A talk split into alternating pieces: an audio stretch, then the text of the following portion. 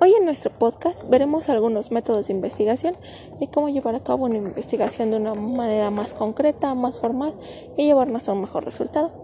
Empezaremos por algunos conceptos como es el método científico. El método científico se va a caracterizar porque exige el estudio, el análisis y explicación de los hechos, ocupando la lógica, analogías. Esto nos llevará a un resultado.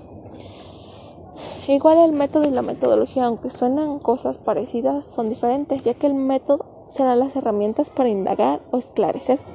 La metodología va a implicar en el análisis de la lógica que la sustenta. Por otro lado, eh, la investigación es un proceso intelectual que comprende un conjunto de métodos aplicados para indagar sobre un asunto.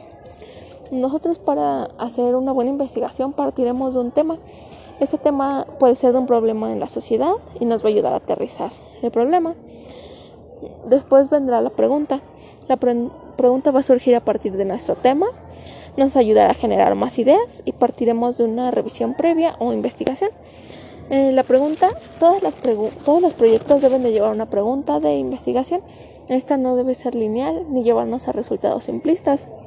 A lo que me refiero con esto es que no nos debe llevar a una respuesta de sí o no o algo que sea muy fácil de contestar, ya que nuestra investigación no se iría por el rumbo que queremos, que queremos. La hipótesis va a surgir a través de una buena pregunta de investigación. La respuesta dependerá de la pregunta de investigación. A manera de pregunta podemos tener varios objetivos. En esto definiremos o separaremos los objetivos generales y los específicos.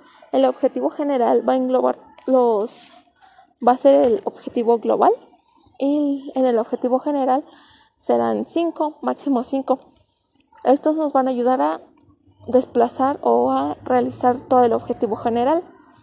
Para esto podemos ayudarnos de la taxonomía de Bloom.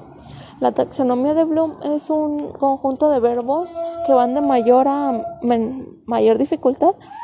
Nos pueden ayudar en ocasiones cuando no tenemos como mucha mucha práctica o no sabemos qué verbos usar. Estos verbos pues no nos llevarán a una, a una respuesta simple y nos van a ayudar bastante en cualquier pregunta que necesitemos. Después vendría el marco teórico o recopilación. En este vamos a recopilar todas las fuentes que ocupemos, otros autores que, que querramos mencionar, siempre y cuando no hagamos el plagio.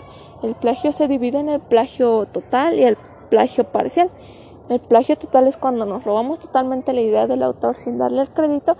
El plagio parcial es cuando nos lo robamos pero le modificamos un poco. Cualquiera de los dos es plagio y está mal.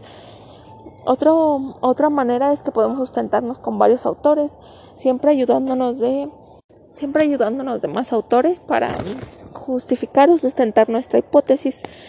Mm, lo debemos escribir como les comentaba sin sin plagio o siempre dándole el crédito al autor, seleccionando cuidadosamente lo que querramos anotar, no usar este, páginas como Wikipedia, el Rincón del Vago.